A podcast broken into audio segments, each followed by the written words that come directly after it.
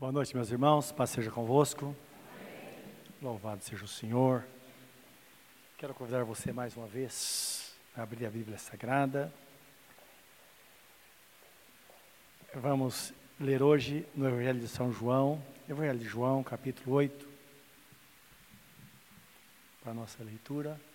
Antes, porém, vamos orar e pedir que Deus nos abençoe.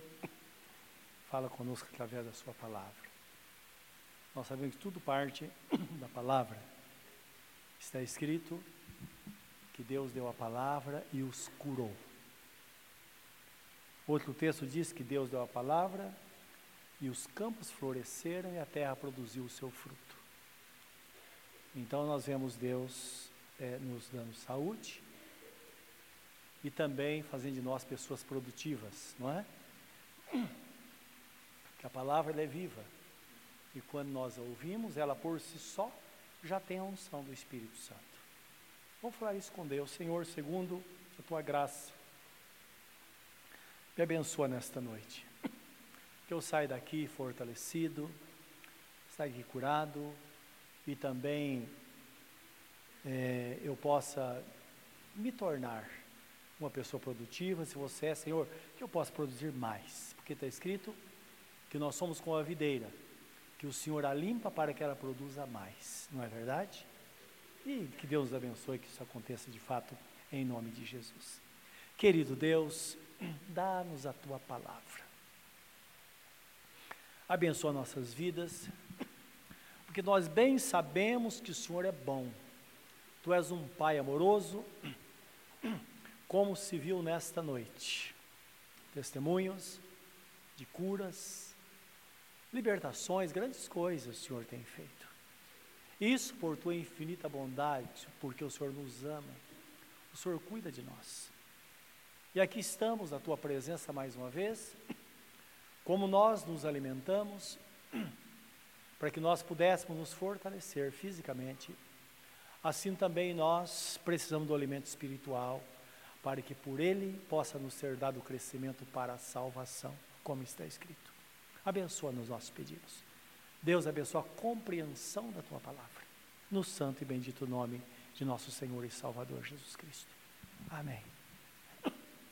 João 8, 12, meus irmãos, somente versículo 12, que é um versículo bem isolado, não é dentro de todo um contexto, é claro, mas um texto bem isolado.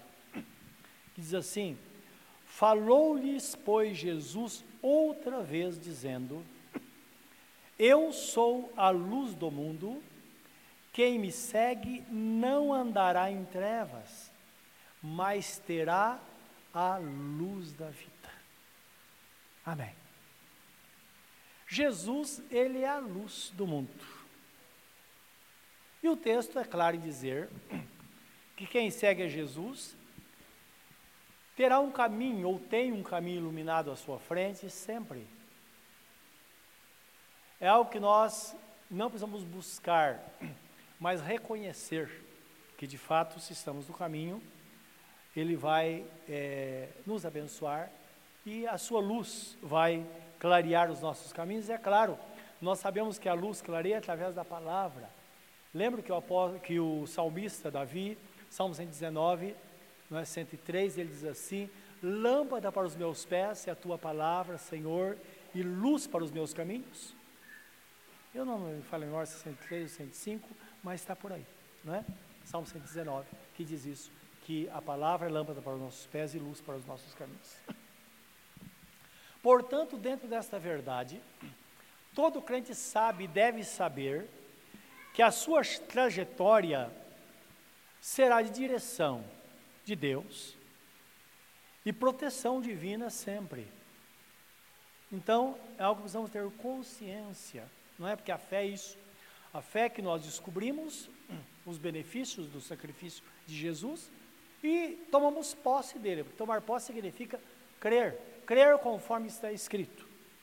E tem um exemplo muito clássico na Bíblia Sagrada, conhecido por todos os crentes e até pelos não crentes, que é o Salmo 91.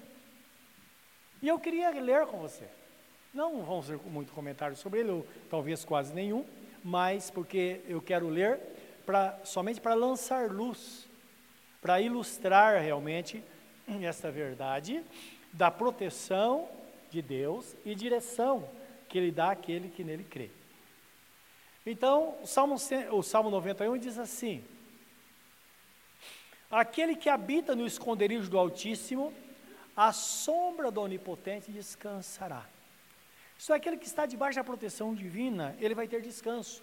E esse descanso, ele vai ter por estar debaixo dessa proteção.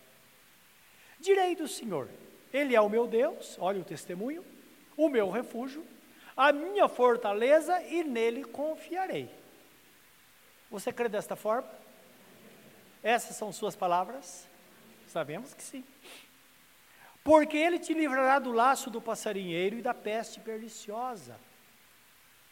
Ele te cobrirá com as suas penas e debaixo das suas asas estará seguro. A sua verdade é escudo e broquel, ou então escudo e armadura. Está falando de proteção, não é? Absoluta.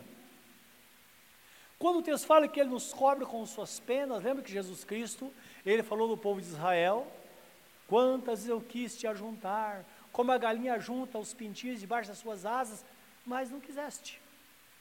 Então, indicando que de fato o propósito divino é proteger, é guardar, como a galinha guarda os pintinhos embaixo das asas. Você deve conhecer, já deve ter visto uma galinha com pintinhos, não é?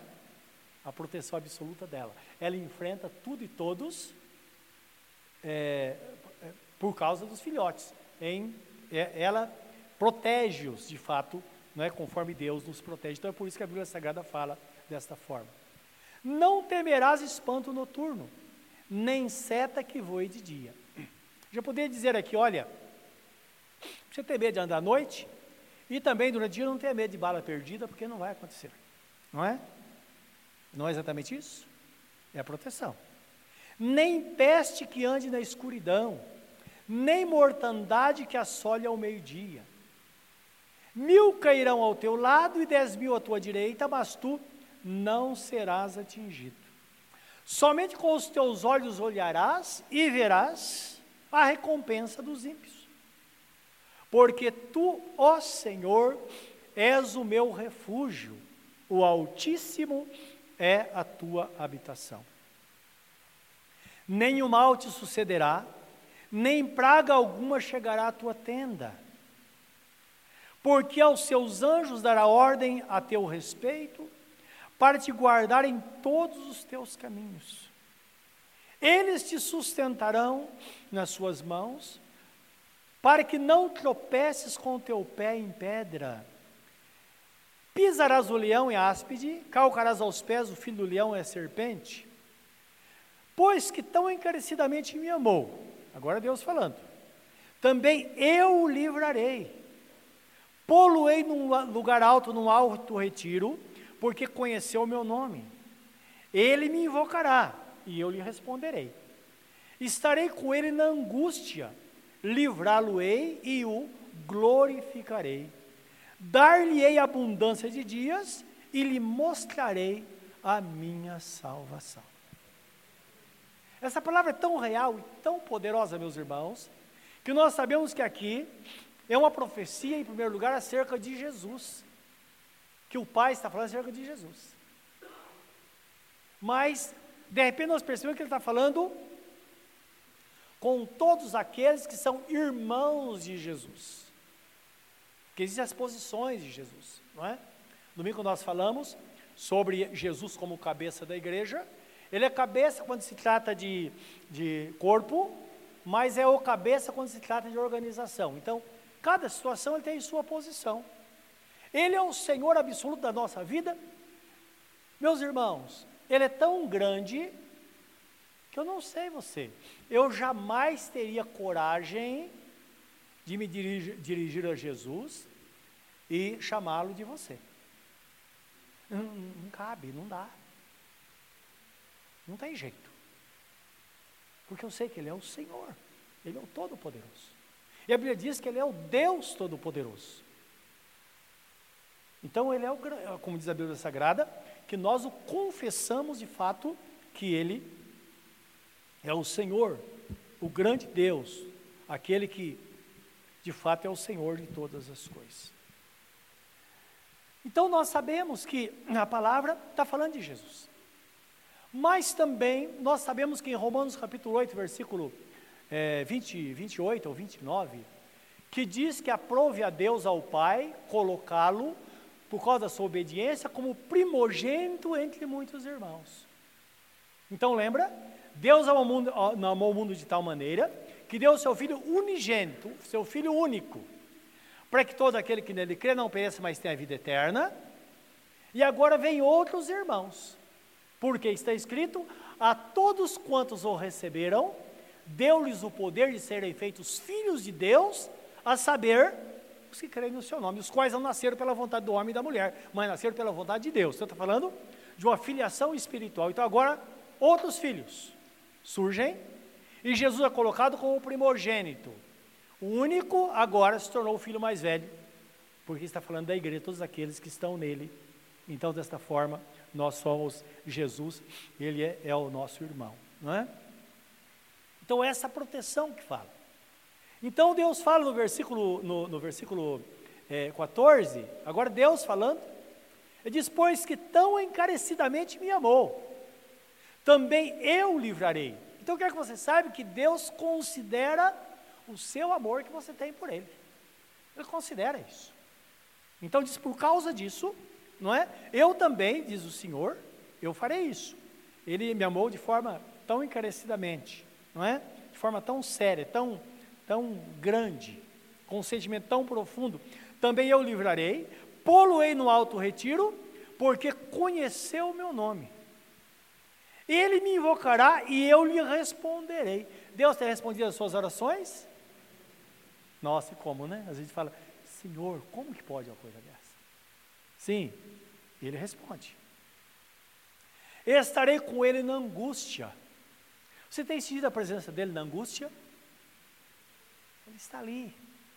Está ali. Às vezes o problema não é resolvido, mas ele nos dá paz. É ele presente. Eu estarei com ele na angústia. Livrá-lo-ei e o glorificarei. Então perceba aqui, ele faz alusão à glorificação de nosso Senhor Jesus Cristo. Lembra que Jesus, com toda a glória, deixou a glória para assumir a natureza humana e depois ele voltou ao céu e teve de volta a glória, conforme ele diz: A glória que eu tive contigo antes da fundação do mundo. Ele ora lá em João 17. Então, essa glória veio sobre Jesus, tanto é que é uma diferença muito grande. Jesus pregando nas praias de, de, de Jerusalém, nas praias de, lá do Bar da Galileia, e Jesus agora glorificado, que está no livro de Apocalipse, capítulo 1, que é um gigante, é um, que João, quando viu, caiu como morto. Então perceba, agora ele é o Deus Todo-Poderoso, é o Senhor, o grande. E nós? Lembra que no plano da salvação está bem claro que aqueles a quem Deus predestinou, também os chamou. Aqueles a quem Deus os chamou, também os justificou. E aqueles a quem Deus justificou, também os glorificou. Ora, então o crente também é glorificado.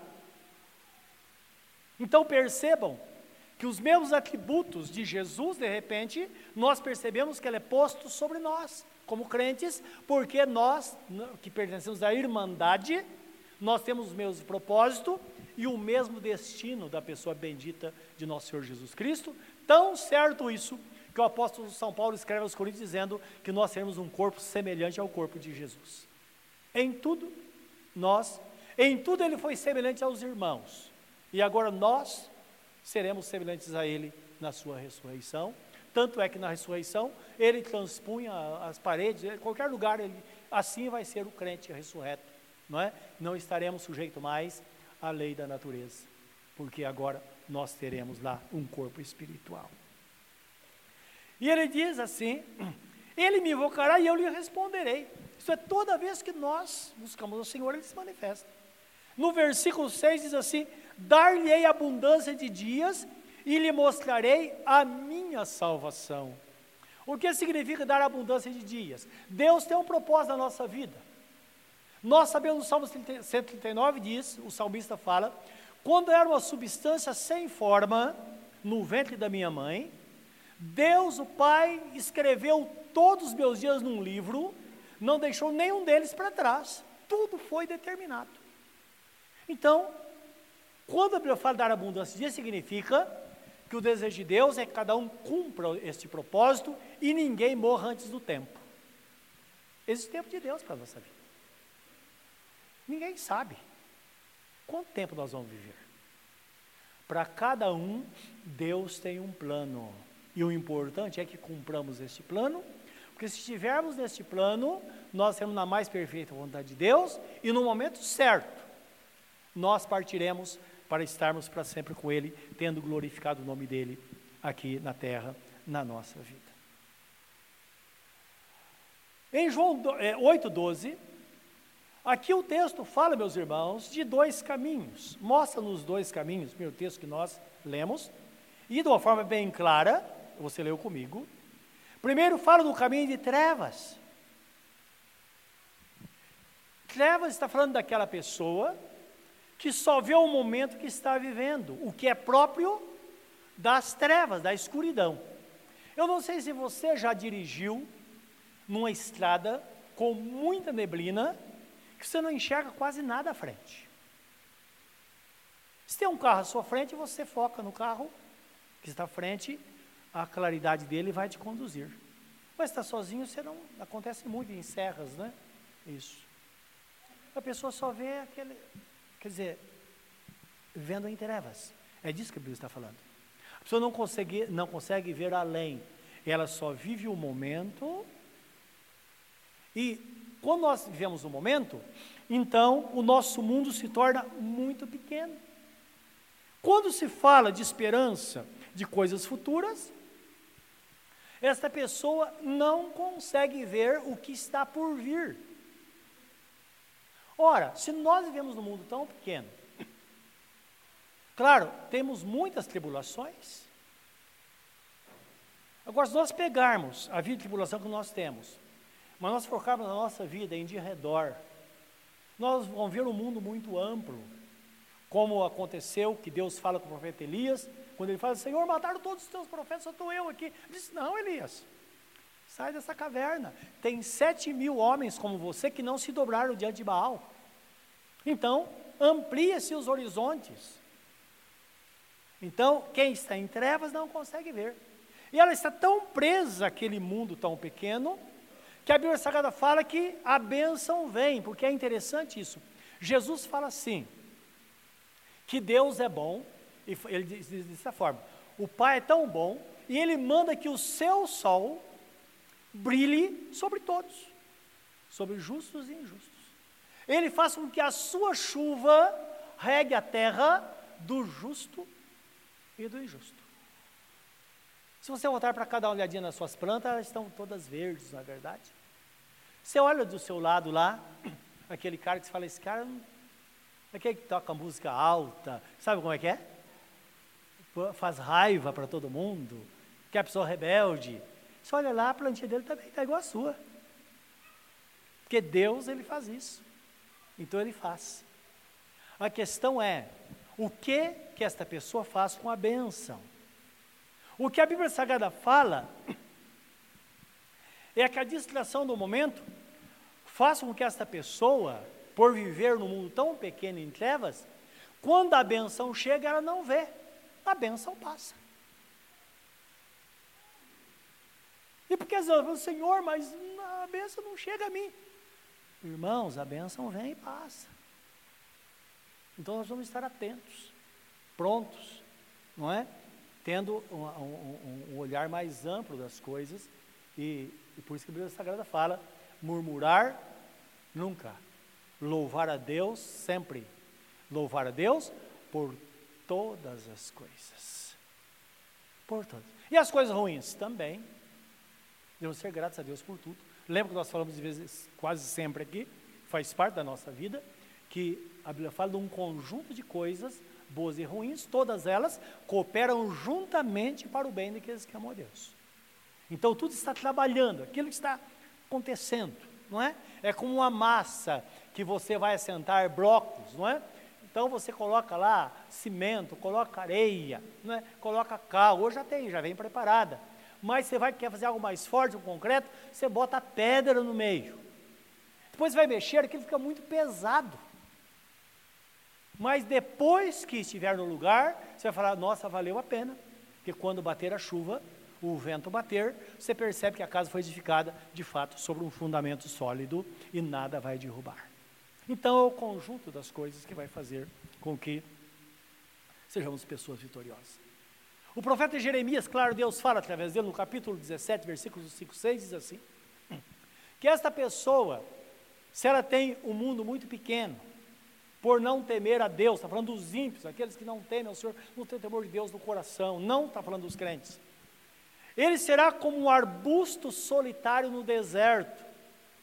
Ele não verá a prosperidade quando ela chegar, ou ele não verá a benção.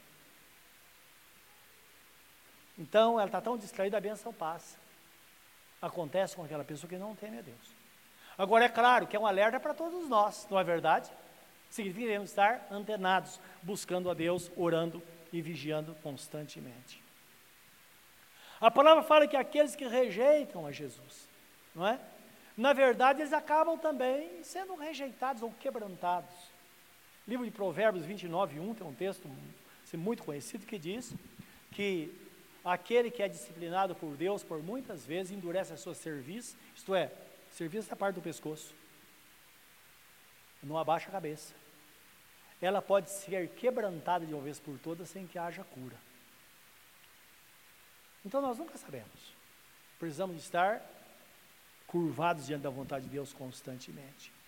Então as pessoas que vivem, vivem em trevas, como diz a Bíblia Sagrada, elas vão ficar no arrebatamento por viver em trevas, por estar distraídas com o momento, na verdade, que estão vivendo.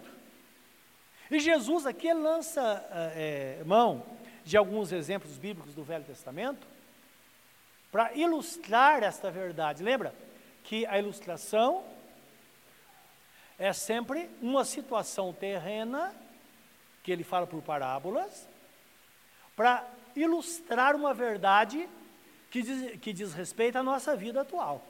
Então ele usa histórias, não é? E livro de Lucas 17, 26 a 30, que você lesse comigo, Jesus fala da distração deste mundo. Quer dizer, tudo está acontecendo e as coisas vão acontecendo. Então precisamos estar atentos na nossa relação com Deus. Por isso que ele diz: orai sem cessar. Precisamos estar na presença de Deus, buscando Ele diariamente, todos os dias da nossa vida. 26 a 30. Ele diz assim: E como aconteceu nos dias de Noé, assim será também nos dias do filho do homem. Está falando do arrebatamento. O que eles faziam? Comiam, bebiam, casavam e davam-se em casamento, até o dia em que Noé entrou na arca e veio o dilúvio e consumiu a todos. Como também, da mesma maneira, aconteceu nos dias de Ló. Eles comiam, bebiam, compravam, vendiam, plantavam e edificavam, construíam. Mas no dia em que Ló saiu de Sodoma, choveu do céu fogo e enxofre, consumindo a todos. Assim será no dia em que o Filho do Homem se há de manifestar. Então ele está falando num dado momento, a qualquer momento.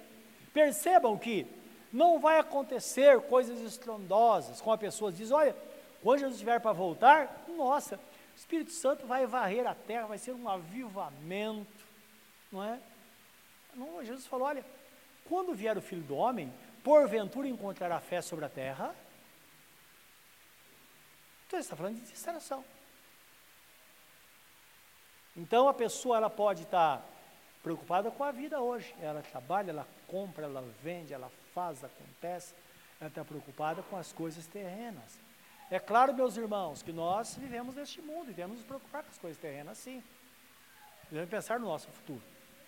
Mas, lembra aquele ditado que diz: um olho no toicinho, outro no gato? Sim. Estar atentos diariamente. Porque Jesus pode voltar a qualquer Está se comentando muito sobre essa tragédia que aconteceu no estado de Minas, não é? Então, não vou entrar no mérito agora quem é culpado disso. Tem culpados, mas não adianta.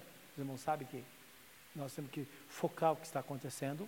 Como Jesus certa vez é, falou, não é? Que caiu uma torre em Israel, a torre de Siloé, e matou 18 pessoas.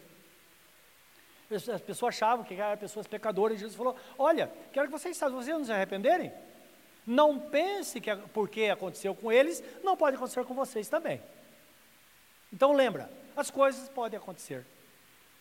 E o desespero daquelas pessoas, e lembrando que lá, entre aquelas pessoas, morreram servos do Senhor também, não é verdade? Então tem alguns testemunhos de pessoas que escaparam, mas morreram também. Agora, feliz é aquele que morreu salvo. Dura coisa é aquela pessoa que rejeitou, de repente vê aquela coisa em cima dele, não tem quem o livre. É isso que a Bíblia está, isso que Jesus está falando, não é? Estar atento, constantemente buscando a presença de Deus, não é? E é claro, tem muitas explorações sobre isso, coisas assim, não é? Um amigo do, do, interior me mandou uma, uma, um vídeo de um culto que teve lá, de anteceder o momento. Pode não ser verdade, porque hoje pegam de tudo, mas pode ser também. Que lá os irmãos faziam, reuniam na hora do almoço para fazer um culto, não é?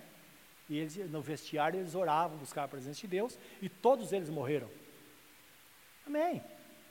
Mas todos estão louvando o nosso Deus Todo-Poderoso agora, em glória na presença de Deus. Então é isso que Jesus está dizendo, não é? Então está preparado para quando chegar a bênção, a gente possa então gozar delas. E aí Jesus usa essa ilustração para mostrar para nós que tudo corre naturalmente. Corre tudo naturalmente. Não é? De repente, pode ser o melhor dia da sua vida, está na maior alegria do mundo e Jesus vai voltar. Pode ser que seja no momento mais triste da sua vida e Jesus vai voltar naquele momento. Não dá para saber. Uma coisa é certa, ele vai voltar. Ele vai voltar, precisamos estar preparados.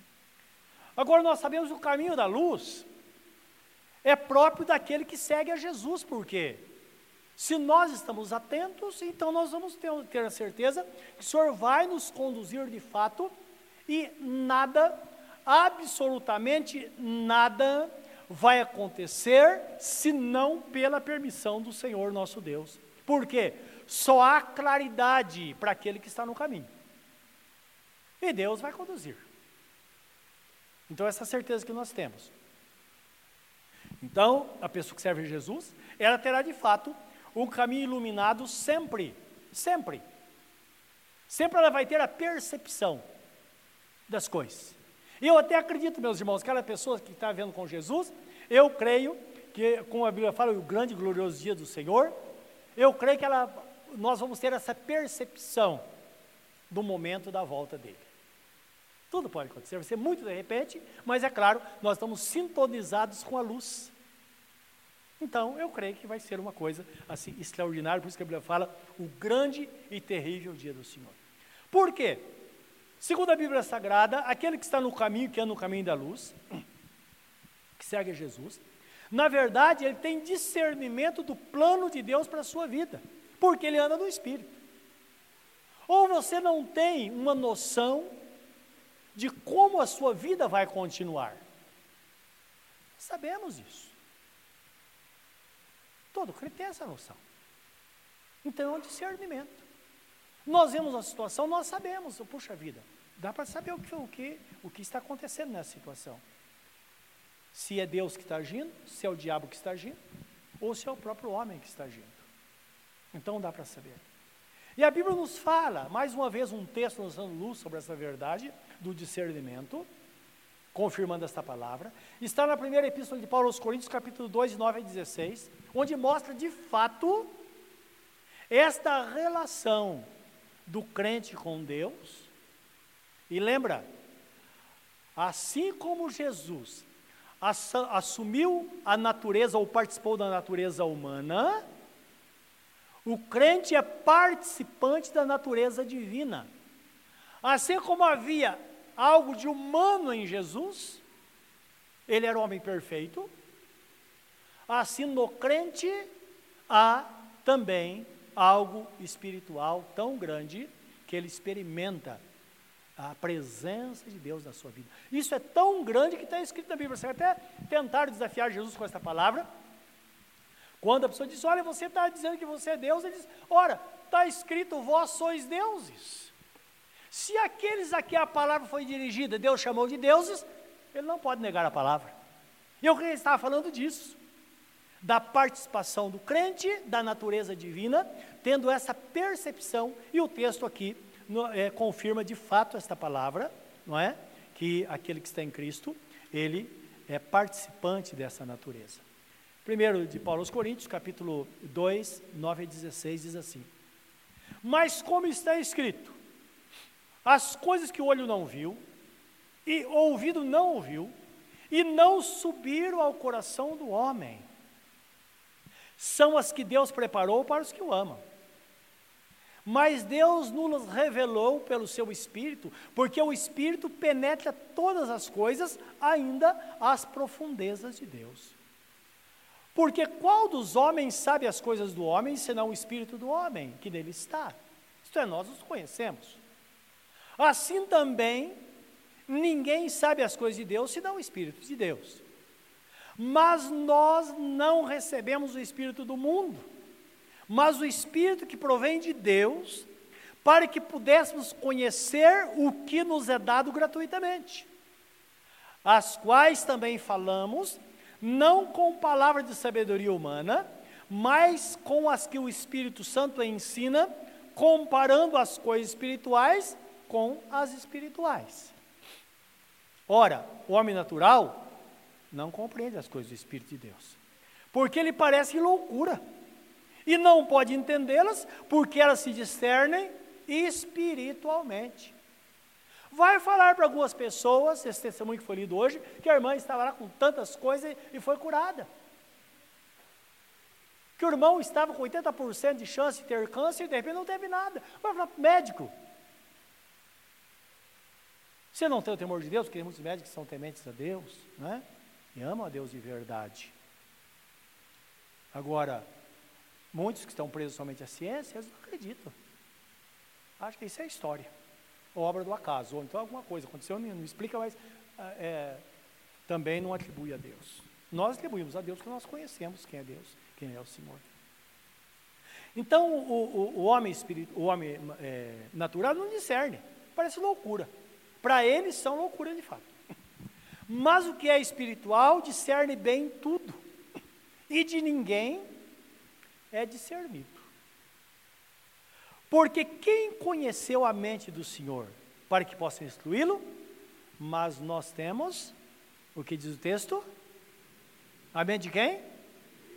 Mente de Cristo. Está falando desta natureza. O mesmo Espírito Santo que ungiu Jesus ele habita no coração de cada crente. Não é isso que está escrito? Não sabeis que vós sois o templo do Espírito Santo e que o Espírito de Deus habita em vós? É a pergunta bíblica. Que, claro, por lado só cabe uma afirmativa, de fato ele habita em nós. Então, está falando dessa influência do pensamento. Esta um termo que é usado às vezes, uma, uma percepção, não é? Alguns falam a sensibilidade mas na verdade é uma percepção das coisas espirituais. Você fala, Nossa, Deus está falando comigo. Agora, quando Deus fala com você, só você entende, só você sabe. Quando o apóstolo Paulo está na estrada de Damasco, que ele teve aquela mudança que diz que brilhou a luz mais forte que a luz do sol, ele caiu por terra, as suas retinas foram queimadas, que nós sabemos que ele ficou cego, criou uma escama nos seus olhos na hora. E ele, quando ele dá o testemunho, diz: Olha, todos, me, tudo, todos viram, mas só eu ouvi a voz do Senhor que dizia: Saulo, Saulo, por que me persegues? Ele diz: Quem é o Senhor? Ele diz: Eu sou Jesus a quem, a quem tu persegues. Então perceba, ele sabia que era Jesus, estava falando com ele. E você sabe que é Jesus. De repente, só você sabe. Se você falar para alguém, você fala, você está ficando louco, isso é coisa da sua mente. Mas a pessoa com quem ele fala, a pessoa em que nós sabemos que é ele que está falando. E não duvidamos, temos certeza absoluta. Jesus dizia: Eu sou a luz do mundo, e quem me segue não andará em trevas, mas terá a luz da vida. Agora lembra que a Bíblia interpreta a própria Bíblia. Nós pegamos a Bíblia Sagrada, não há nenhuma contradição. Nós pegamos coisas do Velho Testamento, coisas que você não entende. Lá depois você vê uma palavra que completa aquilo que te dá entendimento. Então, sempre a Bíblia interpreta a própria Bíblia. Por isso precisamos lê-la ela toda. O mesmo Espírito, que é o Espírito Santo de Deus, que esteve lá no início da Bíblia, o mesmo Espírito Santo que deu a unção ao escritor do Gênesis, a Moisés, quando diz, quando diz lá, no princípio fez Deus o céu e a terra, esse mesmo Espírito que termina o livro de Apocalipse dizendo: Ora vem, Senhor Jesus. É o mesmo Espírito. O Espírito Santo esteve lá. Por isso que a Bíblia Sagrada, o Novo Testamento, é permeada de textos do Velho Testamento, usados por Jesus e pelos apóstolos. Então, palavras que eram obscuras agora são esclarecidas no Velho Testamento. Foram, são reveladas no Velho Testamento. Exemplo, quando Abraão, texto clássico, que ele oferece Isaac no sacrifício, houve toda aquela situação, que o anjo falou com ele, olha, agora eu sei que você crê, não precisa matar seu filho e tal. E isso foi creditado a ele como por causa da sua fé. Então, aqui todo mundo conhecia o fato. Aí o Espírito Santo usa o escritor aos Hebreus, que pode ser o apóstolo Paulo ou então Apolo, e diz assim: que quando Moisés disse, quando Moisés falou, eu vou matar o meu filho, porque Deus mandou. Ele considerava a fidelidade de Deus na sua promessa, ele disse, o texto fala, que ele tinha certeza absoluta, ele não cria que Deus ia livrar, ele não cria, o que ele cria é o seguinte, que depois que o seu filho se tornasse cinza, o texto fala exatamente isso no livro de Hebreus, das cinzas, Deus ia ressuscitar Isaac, porque Deus disse, Nele, nele eu vou cumprir a minha promessa e você terá uma descendência, falando do povo de Israel e da igreja de Cristo. Os irmãos estão entendendo? Então ele não esperava que Deus ia livrar ele do problema. Ele foi além. Não é interessante isso? Talvez pensar que Deus falou: olha, tira a vida do seu filho, deve ter vindo na mente dele: olha, está escrito, Deus não, é, Deus é homem para que minta, nem filho do homem para se arrepender. Então, de fato, vai acontecer. Ele não imaginava que no meio daquela situação, Deus ia dizer: Olha, Abraão, você creu, então não precisa consumar, porque eu só quero a sua fé. Porque aquela situação foi para despertar a fé dele. Isso é interessante, porque às vezes, quando nós cremos todo o nosso coração, muitas coisas que a gente passa não deveria passar, porque o que vale para Deus é a fé. É a nossa confiança nele. Ele diz: Olha, você já creu, tá, tá bom, basta por aí. Vou, essa, essa, provação vai cessar, não preciso de mais nada, porque agora eu vou cumprir minha palavra na sua vida. É o que aconteceu lá. Então é isso que Deus faz na nossa vida. Então eu estou falando da relação do Velho Testamento com o Novo.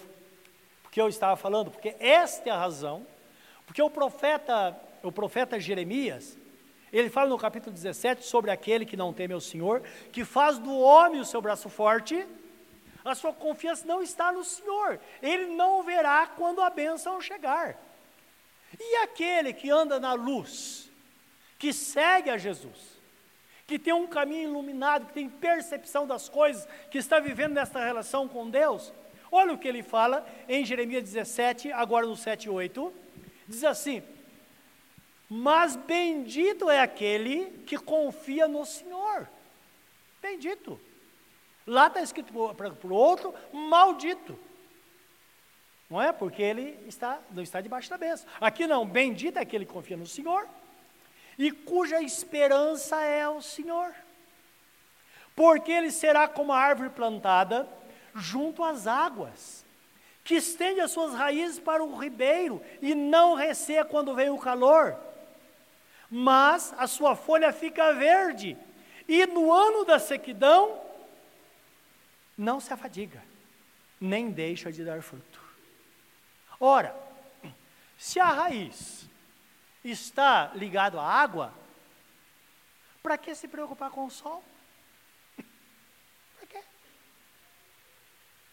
Quando nós viajamos no ano, no ano passado, que nós fui conhecer a cidade de Atenas, que era meu sonho.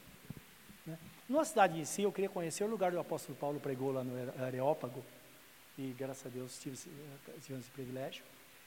E quando chega naquele lugar, sabe o calor que nós tivemos aqui? Põe o dobro disso. E claro, descobrindo o porquê, eu descobri uma coisa que é, lá é uma, uma é, por baixo do solo tem, tem muitas pedras, não é lugar de, de mármore, coisa assim. Então, o calor é intenso. Olhava aquelas plantas verdes, todo lugar plantas verdes. Como que pode? Um calor insuportável. Nós vemos que já chegou lá 50 graus, alguns anos atrás. Como? E aquela sensação terrível. Aí andando eu descobri, né, olhando o que estava acontecendo, a irrigação em todos os lugares.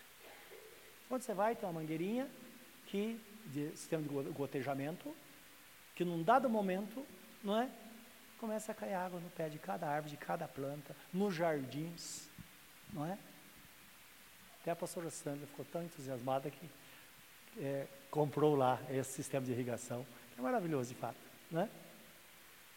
Então, então tudo está verde. Porque se tem, se a raiz tem contato com a água, para que se preocupar com o sol? Para quê?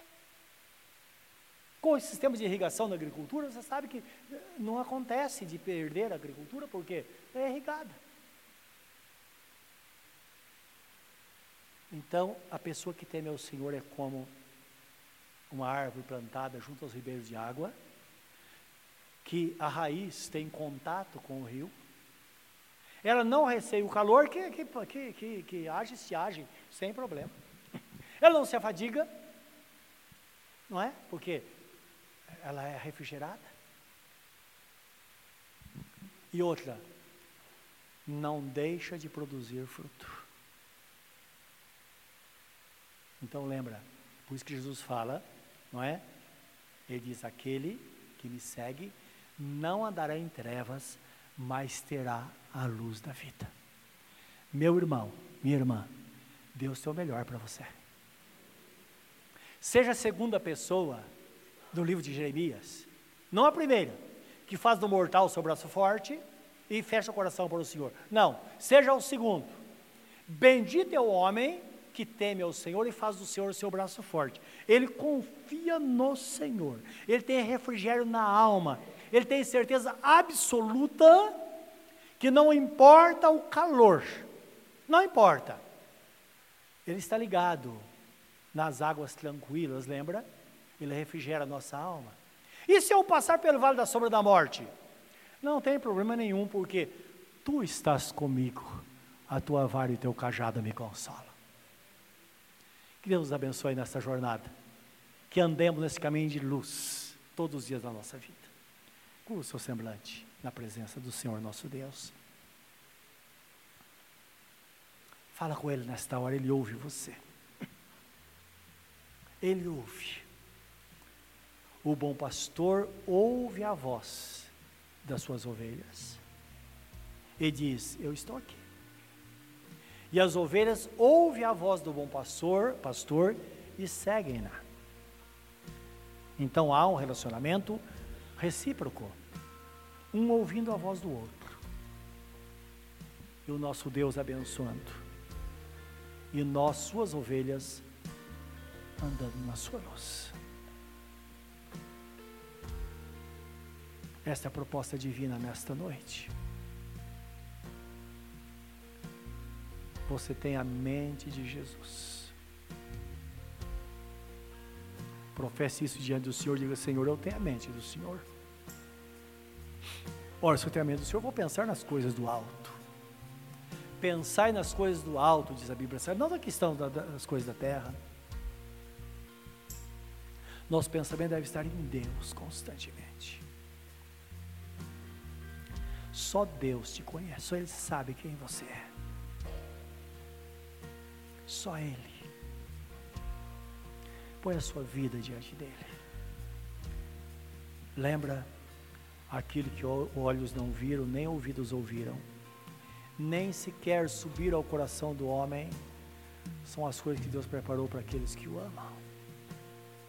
Experimente essas coisas novas de Deus.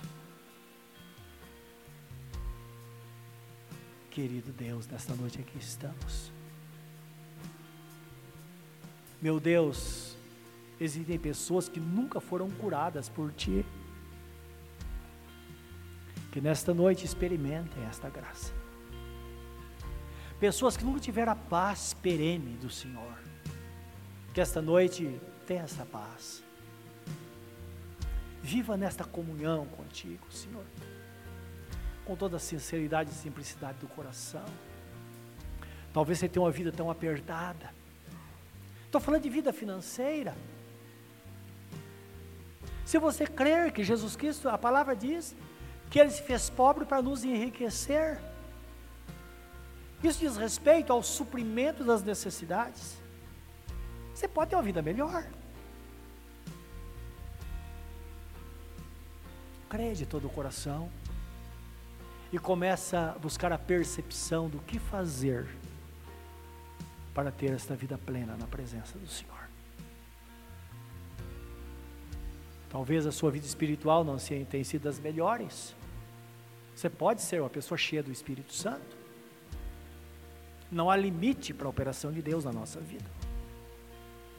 A excelência do poder de Deus é derramada em vasos de barro para que a glória seja dele. Está falando do poder de Deus, não de nós, que a glória é dele. Querido Deus, nesta noite aqui estamos e pedimos a tua graça que ela envolva a nossa vida de tal forma que alcancemos e possamos viver o melhor do Senhor. Que o Senhor nos encha com tua presença, Pai, no santo e bendito nome de Jesus. Que assim seja.